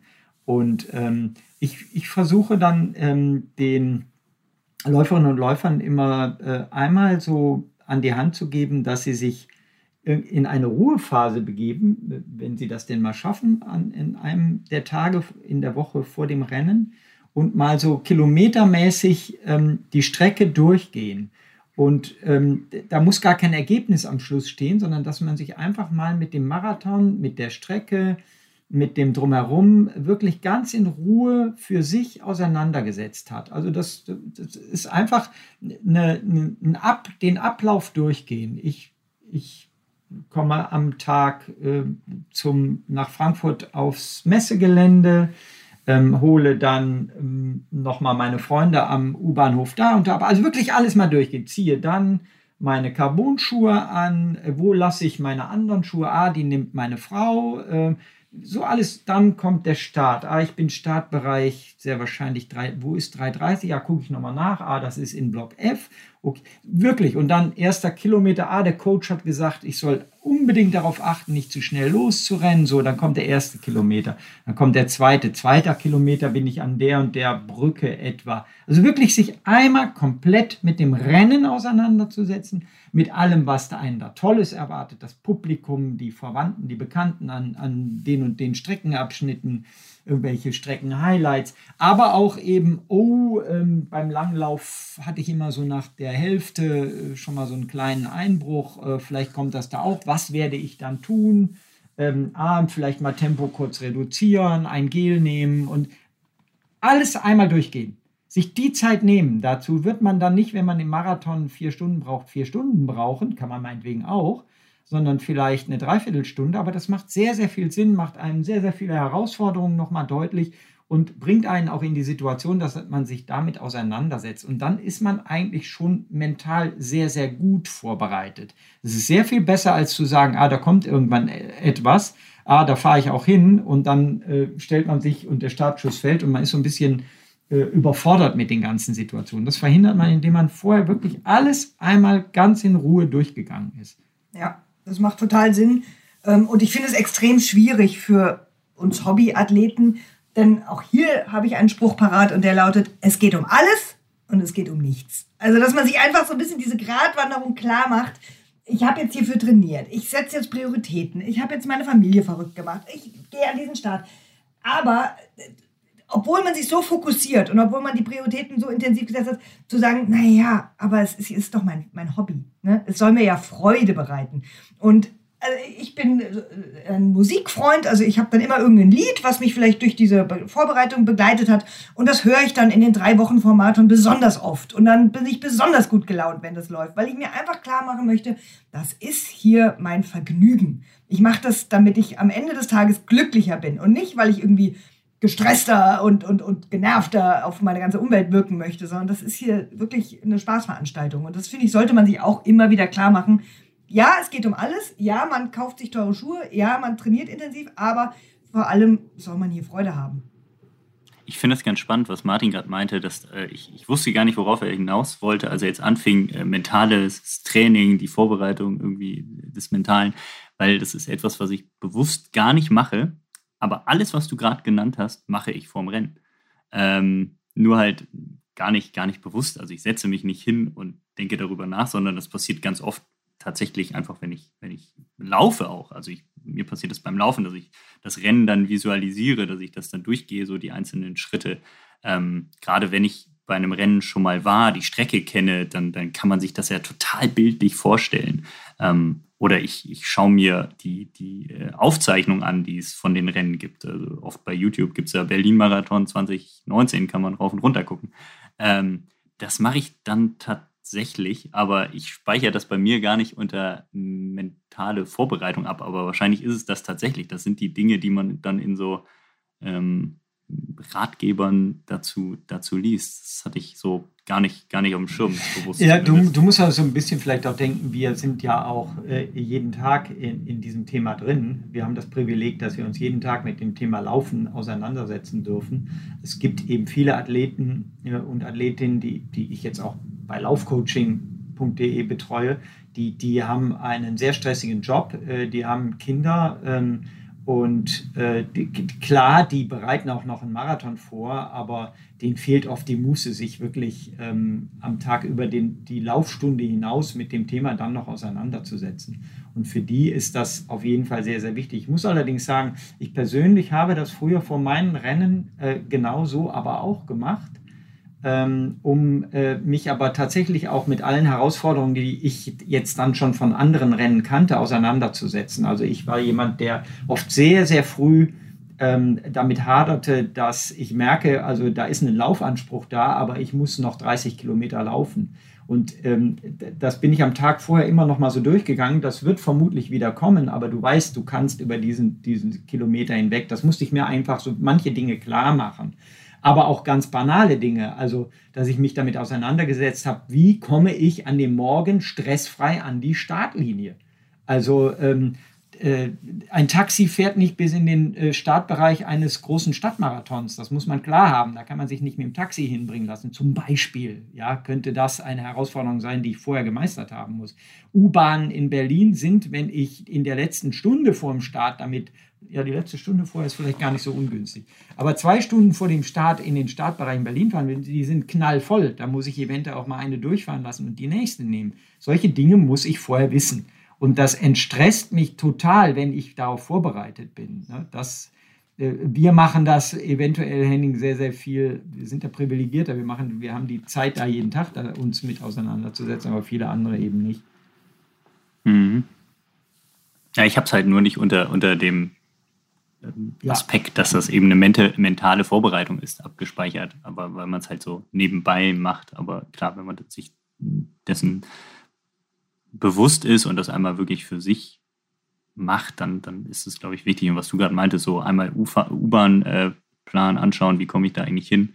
Also das sieht man ja doch immer wieder ähm, Leute dann umherirren, wo ist hier der Eingang zum äh, zum Startbereich. Das ist ja auch alles in den letzten Jahren durch diese ganzen Schutzmaßnahmen und Einlasskontrollen alles deutlich schwieriger geworden. Also vor zehn Jahren ist man einfach in den Startbereich gegangen und heute muss man da irgendwie Taschenkontrollen, pipapo, und man kommt nur rein, wenn man das Bändchen hat. Ähm, ich glaube, das ist gerade für Leute, die das zum ersten Mal erleben, gerade jetzt in Berlin, ähm, ja, echt, echt krass. Also ein großer Stressfaktor, kann ich mir zumindest vorstellen, wenn man das nicht kennt. Jetzt Was man in den Wochen vor Marathon auch vielleicht mal machen sollte, gerade bei so einem ganz, ganz langen Lauf, den man jetzt nochmal macht, ähm, sich so mit der Frage auseinandersetzen, okay, wie gehe ich mit einer Krise im Rennen um? Weil die, die kann kommen, die wird eventuell sogar ziemlich sicher kommen. So dieser kurze Moment von, puh, tut ganz schön weh, puh, ich bin gar nicht mehr so im Zeitplan. Äh. Und dann diese fette Frage, was mache ich hier eigentlich? Und darauf sollte man vielleicht schon in den, wie gesagt, drei, vier Wochen vorm Lauf eine Antwort finden. Was mache ich hier eigentlich? Warum tue ich mir das an, äh, auch wenn es mal nicht läuft? Ja, da ist eigentlich die Antwort für Fitness-Freizeitläuferinnen ist da für mich ziemlich eindeutig. Einfach den Körper aus der Stresssituation rausbringen. Das heißt Tempo reduzieren. Eventuell, also es ist kein, kein Rat für Elite-Läuferinnen und Läufer, aber ne, wie gesagt, bei, bei den Leuten, die das Groß, Gros dieser Marathonfelder ausmachen, einfach den Körper wirklich aus der Belastung rausnehmen, eine Gehpause machen, ähm, ein bisschen zu Atem kommen, zur Ruhe kommen und dann klären sich solche Gedanken in der Regel ganz von selbst. Also dann, dann kommt man wieder äh, darauf, warum man das eigentlich jetzt zwölf Wochen lang vorbereitet hat, was man da gerade begleitet. Und ähm, ganz häufig ist es auch, empfiehlt, deswegen empfiehlt sich das ebenfalls, ganz oft äh, hängt es auch mit einem Energiedefizit zusammen, dass diese schlechten Gedanken kommen und dass natürlich auch eine körperliche Krise kommt. Das heißt also, in den Situationen noch bewusster darauf achten, dass man sich ernährt, dass man was trinkt. Also Tempo reduzieren, verpflegen, trinken, essen und dann klärt sich das in der Regel von selbst. Naja, weil eine Sache wollen wir ja eigentlich alle vermeiden und das ist, dass man ein DNF da stehen hat. Ne? Dass man dann aufhört, weil man eben bei Kilometer 34 auf diese Frage, was mache ich eigentlich, keine Antwort hatte und dann sagt er, ja, ich scheiße, ich höre jetzt auf. So, und dann ist man ja danach wochenlang geknickt, weil man hat sich ja doch irgendwie vorbereitet und gefreut und so und dann ist man enttäuscht. Und genau, was du gerade sagst, wenn man dann in der Lage ist, komm, ich habe einen Plan C und der Plan C ist jetzt, ich mache ein bisschen langsamer, aber ich laufe ins Ziel. Ich finde, das sollte eigentlich immer ähm, noch ähm, zu erreichen sein oder Priorität haben, dass man ins Ziel läuft. Und das kann man im Training auch schon üben. Ich bin immer sehr sauer, wenn meine Athleten ein Training abbrechen und keinen triftigen Grund haben. Ähm, und eigentlich sollte man ein Training nie abbrechen, denn wenn man es abbricht, dann ist man entweder verletzt oder krank. Und wenn man verletzt oder krank ist, tritt man am besten gar nicht erst an zum Training. So, das heißt, wenn man gesund ist und sagt, heute stehen 10 mal 800 auf dem Plan, dann soll man die auch durchziehen, diese 10 mal 800. Denn wenn man sie abbricht nach dem 8., weil man sagt, oh, es ist jetzt doch ganz schön anstrengend, ich lass mal lieber, dann ähm, lernt der, ich sage jetzt mal salopp, Schweinehund, ah, wir müssen nur laut genug jaulen, dann äh, wird hier die Notbremse gezogen. Und der wird diese Notbremse dann auch im Wettkampf ziehen. Deshalb finde ich sehr wichtig, auch ähm, Trainings, die nicht so Spaß machen oder so fluffig laufen, durchziehen, einfach für den Moment im Wettkampf, wenn es dann auch so geht, dass man dann da auch durchzieht und bis ins Ziel läuft. Denn alle, die im Ziel ankommen, sind tausendmal glücklicher als die, die gesagt haben, nee, das äh, bringe ich heute hier nicht zu Ende. Und da gibt es ja dann noch was, äh, was viele in der Situation, falls sie dann doch mal ein Training abbrechen, falsch machen. Wahrscheinlich ist es auch bei euren Athletinnen und Athleten der Fall am nächsten Tag versuchen genau, nachzuholen. Ja. Ne, also sie haben dann 8 mal 800 gemacht, mussten abbrechen, ja. am nächsten Tag machen sie dann aber 10, wollen sie 10 mal 800 Die machen. zwei fehlenden. Ja, genau, ja, nee, im Zweifel machen sie dann das ganze Programm nochmal, ja. ähm, was natürlich dann mit der Vorbelastung vom Vortag äh, quasi auch zum Scheitern verurteilt ist. Und wenn es doch klappt, äh, hat man sich äh, quasi total zerstört. Ähm, ich ich kenne das auch von ein paar Athletinnen und Athleten, mehrheitlich tatsächlich aber die Frauen, ähm, witzigerweise ähm, die, äh, die dann so in der Trainingsgruppe unterwegs sind, die, ähm, die wollen das dann einfach machen. Die, die lassen sich dann auch nicht. Aber manchmal ist es ja dann doch gut, wenn man merkt, okay, es lief dann nicht und dann hat es auch keinen Zweck, das dann irgendwie doch durchzuziehen. Ähm, und das dann nachzuholen, ist natürlich der größte, größte Quatsch. Ähm, ich bin mal bei einem Marathon ausgestiegen ähm, und bin deshalb ausgestiegen, weil ich in dem Moment, es kam ein Gedanke in meinem Kopf und der war, ich höre jetzt hier auf und dann laufe ich nächste Woche in Frankfurt. Und also das habe ich auch gemacht, aber es waren beide Läufe total bescheuert. Der, der nicht abgebrochen hat, der war natürlich blöd und Frankfurt hat auch nicht funktioniert. Und das ist, also das funktioniert seltenst. Mhm. So ein Plan B im Kopf haben. Ne? Genau, so ein Plan B. Ja, ja. dann gehe ich jetzt hier raus aus dem Rennen, jetzt ist ja. Kilometer 34, gilt jetzt wie ein langer Lauf und dann mache ich halt, äh, oder in zwei Wochen gehe ich dann halt woanders nochmal an den Start. Nicht gut. Aber das, das, das habe ich schon häufiger gehört. Ne? Und dann sagen Leute, ah, die Vorbereitung in den letzten Wochen lief nicht so und ja, ich, ich strebe mal an, aber ich versuche es, glaube ich, in zwei Wochen dann nochmal. Also das ist ja, äh, das ist ja, wenn man das wirklich von vornherein macht, ich weiß nicht, bringt das dann so eine Leichtigkeit für den, den ersten Lauf, wo man eigentlich nichts erwartet? Ich finde, es bringt eine Unruhe rein, die, die ja, ne? destruktiv ist. Ja, aber ich würde es auch nicht dir, raten. Dir fehlt dann auch die Spannung für den, für den Lauf. Die ist ja auch so ein bisschen entscheidend. Ja. Also wenn man, wenn man das Gefühl hat, der Lauf wird nichts, dann am besten auch gar nicht, gar nicht antreten oder ist das zu kurz gedacht? Nee, weil es häufig genug auch äh, Läufe, von denen man glaubt, die werden nichts, was werden. Also ähm, ich glaube, wenn es keinen triftigen Grund gibt, nicht anzutreten, und triftige Gründe sind gesundheitliche Gründe zum Beispiel, nein, vor allen Dingen die, dann, dann zieht man das Ding durch. Dann, dann tritt man da an, so wie man es geplant hat, und rennt das äh, Rennen auch nach Hause. Also das, das gehört dazu einfach. Hm. Aber wenn jetzt, nehmen wir mal an, eine Vorbereitung, die in der Regel ja zwölf Wochen dauert, eine Marathonvorbereitung. Ähm, und ihr habt dann äh, eine Athletin, einen Athleten, der merkt nach acht Wochen, ähm, hat tatsächlich ein gesundheitliches Problem oder eine, eine, Verletzung, die ihn zwei Wochen daran hindert. Würdet ihr dann an dem ursprünglich geplanten Marathon festhalten oder dann darüber nachdenken, ey, zwei, drei Wochen später ist ein anderer Lauf, an dem du starten könntest. Wir machen jetzt die zwei Wochen ruhig, damit du dich erholst von der Verletzung, von der Erkrankung, wie auch immer, und machen dann weiter? Oder bleibt es bei dem geplanten Termin? Also kann man das Training dann so strecken? Also ähm, das ist bei mir sehr tatsächlich sehr davon abhängig, wie ambitioniert jemand ist. Wenn es eine ambitioniertere Läuferin oder Läufer ist, dann, dann strecke ich das Training ähm, tatsächlich und wähle einen neuen Termin. Wenn dem nicht so ist, wird einfach das Zeitziel korrigiert. Also dann wird gesagt, klar, normalerweise hattest du vor, den Marathon in 4.10 zu laufen. Ähm, das, da fehlen uns jetzt einfach zwei Trainingswochen zwischendurch, aber du bist jetzt wieder topfit und gesund ähm, dann läufst du auf 4,22 an oder was auch immer. Das können wir dann schon eruieren, so anhand der letzten Trainingsdaten, das korrigierte Zeitziel. Aber ich würde bei, also im, im äh, Fitness-Freizeitläuferbereich würde ich tatsächlich eher das Zeitziel korrigieren. Im, im Leistungsbereich ähm, äh, würde ich versuchen, einen neuen Termin zu finden, der besser passt und das Training strecken, wobei das ist endlich. Also das kann man nicht ewig, ewig tun.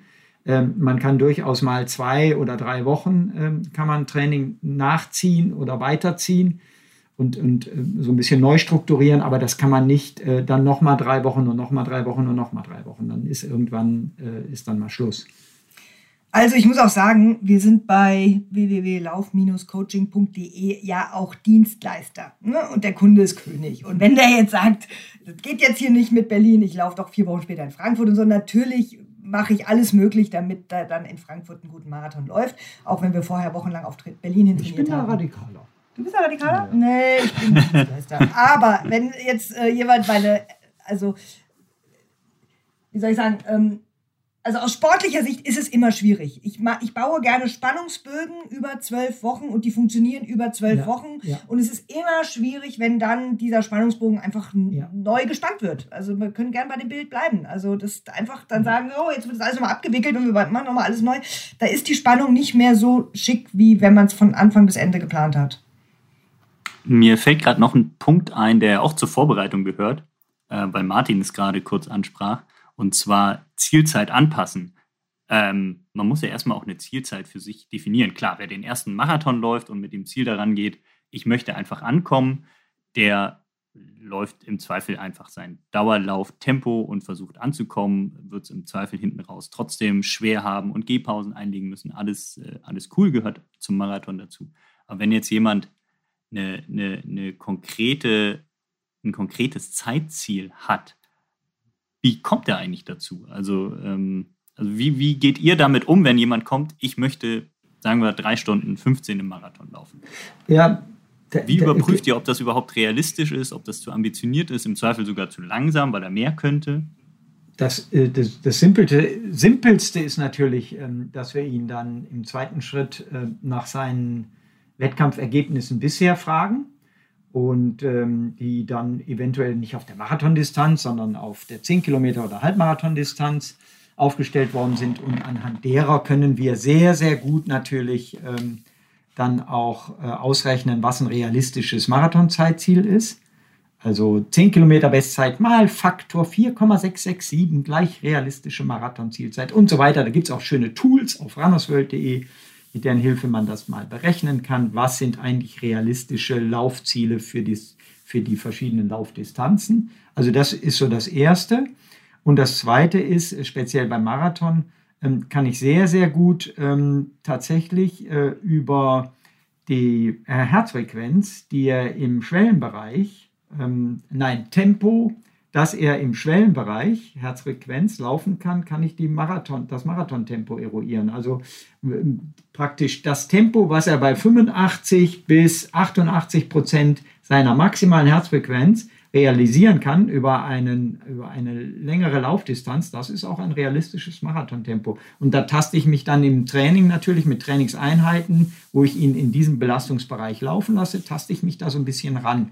Also das lässt sich einfach über oft starten wir dann in so ein Training rein ähm, und sagen, okay, das ist deine Vorstellung, lass uns mal die ersten Läufe abwarten, dann gebe ich an die äh, angepasst an, die, an seine Zielzeit, gebe ich so ein paar Trainingsvorgaben und dann stellen wir sehr schnell fest, ist das realistisch, ist er unterfordert, ist er überfordert und dann justiert man so eine Zeit dann auch nach. Aber das Einfachste ist eben, ähm, mit aktuellen Wettkampfergebnissen über andere Distanzen ein realistisches Marathonziel sich zu errechnen. Das ist sehr, sehr bewährt eigentlich. Naja, und dann begleiten wir die Läufer auch engmaschig über zwölf Wochen und gucken uns das Training an. Und dann kristallisiert sich meistens raus, jemand ist eher so der Sprinter-Typ, der tut sich sehr leicht mit den Tempoläufen, aber uh, bei den langen Läufen, da hapert es immer oder umgekehrt. Und dann kann man schon recht gut eine Prognose abgeben. Also nach der zweiten Trainingswoche kann ich schlecht sagen, was, was läuft da wohl im Marathon, aber nach der achten, zehnten Trainingswoche kann man schon ganz gut sagen, also die 315, die wir uns da gesteckt haben, ist ein bisschen hoch. Komm, lass uns auf 320 oder uns über 320 freuen, wenn du das schaffst. So, ähm, also das einfach das Training sich genau angucken und wie Martin schon sagte, den Puls auch beobachten und gucken, okay, was macht der Puls bei einem 14, 15 Kilometer Tempo-Dauerlauf? Schießt der am Ende nochmal hoch oder hält er das stabil, weil er einfach das Tempo drauf hat? So, mit diesen ganzen Parametern kriegt man dann schon wirklich eine sehr zuverlässige Aussage am Ende hin. Was, was, ja. Was, kommen denn, was kommen denn noch für Fragen bei euch an? Also ihr betreut ja wirklich viele, viele ähm, Athleten, die Marathon laufen möchten. Also mir fällt jetzt persönlich gar, nicht, gar nichts mehr ein, was man. Nee, mir auch nicht. Ich wollte, aber, ich wollte aber so ein bisschen fragen, was werdet ihr beide denn oder ihr drei, liebe Ela, Henning und Sonja, in eurer diesjährigen Herbstmarathon-Vorbereitung vielleicht mal Neues und anderes machen? Oh, jeder kriegt also, ah, schaut so, als würde sie gar keinen Marathon laufen. neu, dass ich gar keinen Marathon laufe ach, Ihr lauft alle gar keinen Marathon. Ach Welchen so. läufst du denn, lieber Martin? Ich werde Frankfurt laufen. Ach so? Ja. Martin wird Frankfurt laufen. Wo können wir uns denn Jetzt hat er es gesagt. flüssige Nahrung reichen? Bei Mit Kilometer Küsten. 41. Alles klar. Gibt's ein, ein Bier? Bei Kilometer 41. Äh, nee, Ela, läufst du Marathon? Hast du was vor in diesem Herbst? Ich, ich wollte tatsächlich auch mal Frankfurt laufen, habe dann festgestellt, ich bin viel zu beschäftigt und könnte keine solide, fundierte Marathonvorbereitung durchführen. Also wie immer. Also eigentlich wie immer, ja. Aber es ist nicht mehr so schlimm wie ganz früher. Tatsächlich fiel mir das gestern Abend ein. Ich hatte es total verdrängt, dass ich in meiner ersten Marathonvorbereitung irgendwann sagte zu jemandem, der mir den Plan gegeben hatte, hatten wir diese Intervalltrainings, die, da bin ich immer so müde nach, die habe ich dann weggelassen. Das piepen wir weg hier. ja, und inzwischen weiß ich das ja besser und das Wichtigste am Training ist, dass es stattfindet und so und ähm, ja. Nein, äh, und du. Mal vernünftig sein. Du hast, ähm, Henning, du hast jetzt auch einen großen Hunderter vor dir, 105 Kilometer Lauf. Und danach wirst du auch nicht mehr in der Lage sein, äh, einen Herbstmarathon zu laufen, denke ich mal. Ähm, also es kann sein, dass ich bei irgendeinem Herbstmarathon an der, an der Startlinie stehe und mitlaufe, aber eben nicht, nicht, nicht für mich und nicht vorbereitet, nicht auf Zeit, sondern vielleicht begleite ich irgendwen, vielleicht pace ich irgendwen, das werde ich dann entscheiden. Nee, aber ich habe genau in diesem, in diesem Herbst andere Dinge vor. Ich weiß, Ela, wann erscheint diese Podcast-Folge? An welchem am Freitag, dem, oh Gott, jetzt muss ich das Datum nachmachen, nachgucken, äh, Freitag, der 9.9. Ach so, okay, diese Woche. Mhm. Ah, okay, gut. Ja, dann mhm. genau eine Woche später werde ich äh, versuchen, in Slowenien 100 Kilometer zu laufen. Mit, mit 5000 Höhenmetern? Fast, ja. Ja, ja ist ein bisschen was anderes. Man, da muss man jetzt so ein bisschen korrigieren, weil wir haben jetzt die ganze Zeit über die sinnvolle und effektive Vorbereitung auf einen Marathon geredet und du sagst, du stellst dich vielleicht dann irgendwo nochmal so an eine Marathonstartlinie unvorbereitet und pace jemand. Du hast natürlich dann ein Laufniveau, wo man das durchaus machen kann und du hast dann da nicht das Zeitziel, ähm, Bestzeit zu laufen, sondern wirst einfach so mitlaufen. Dann darf man das auch und dann kann man das auch. Naja, genau, wer 100 Kilometer mit 5000 ja, Höhenmetern rennt, genau. der, für den ist dann ein Marathon ja. nochmal ein schönes Auslaufen. Also. Außer man läuft den Marathon dann entsprechend schnell, dann wird es auch unmöglich. Ne? Also es kommt halt immer darauf an, worauf ist man vorbereitet. Ne? Also die Marathondistanz ist, und das werden sicherlich ganz, ganz viele erlebt haben, selbst wenn sie einen Marathon in vier Stunden laufen, wenn sie das schon fünfmal gemacht haben, auch gar kein Problem mehr. Ne? Also die können dann alle paar Wochen theoretisch die Distanz an sich laufen. Ähm, es geht dann eher darum natürlich, dass man an seinem individuellen ähm, Maximum unterwegs ist und das ist dann halt ganz oft bestimmt einfach durch, durch die Pace. Ich glaube, äh, so ein Marathon zu Ende joggen oder gehen, das können ganz, ganz, ganz viele Menschen, viel mehr als sich das zutrauen im Ende, ähm, gerade wenn sie sich ein paar Wochen vorbereitet haben. Und ähm, man muss sich einfach immer bewusst machen, Marathon ist jetzt auch nichts, was äh, unmöglich ist. Das haben schon hunderttausend Millionen wahrscheinlich andere Menschen vor einem geschafft und schaffen das immer wieder. Von daher. Also die Frage erreicht mich tatsächlich relativ oft. Ähm, kann man zwei Marathons hintereinander laufen? Denn ich möchte gerne Berlin laufen und dann habe ich jetzt aber meiner Frau versprochen, wir reisen nach Athen und dann würde ich gerne den Athen-Marathon auch noch laufen.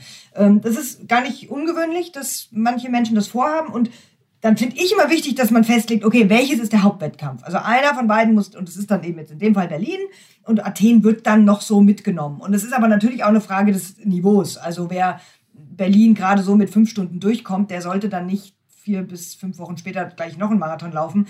Ähm, wer aber Berlin souverän in 3,15 abspult, der kann dann in Athen nochmal mit der Frau irgendwie in vier Stunden einen Sightseeing-Lauf machen. So. Ähm, aber das, das gibt es immer wieder.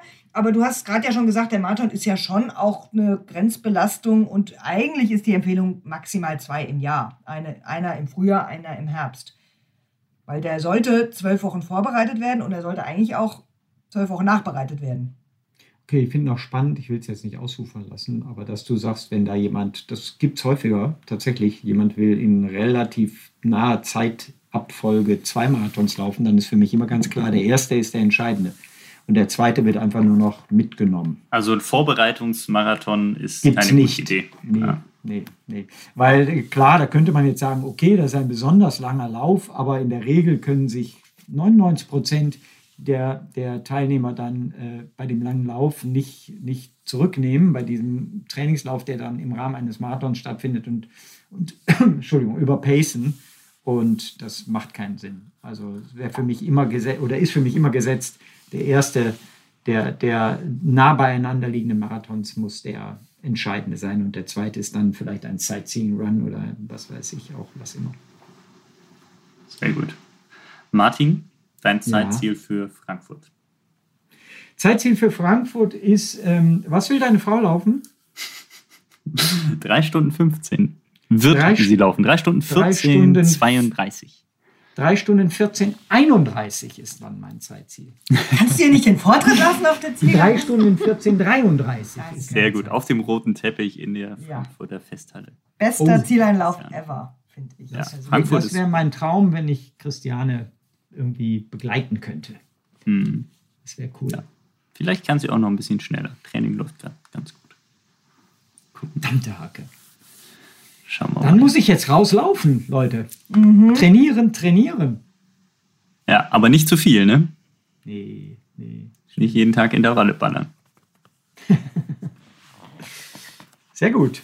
Ich gehe mal meinen Athleten schreiben. Ja, gut. Äh, wenn, wenn die Leute jetzt noch irgendwelche Fragen haben, was äh, sollten sie dann tun? Dann äh, hören Sie einfach den Podcast nochmal an, weil wir eigentlich alle Fragen beantwortet Findest du, haben. Eda? Ja, gut.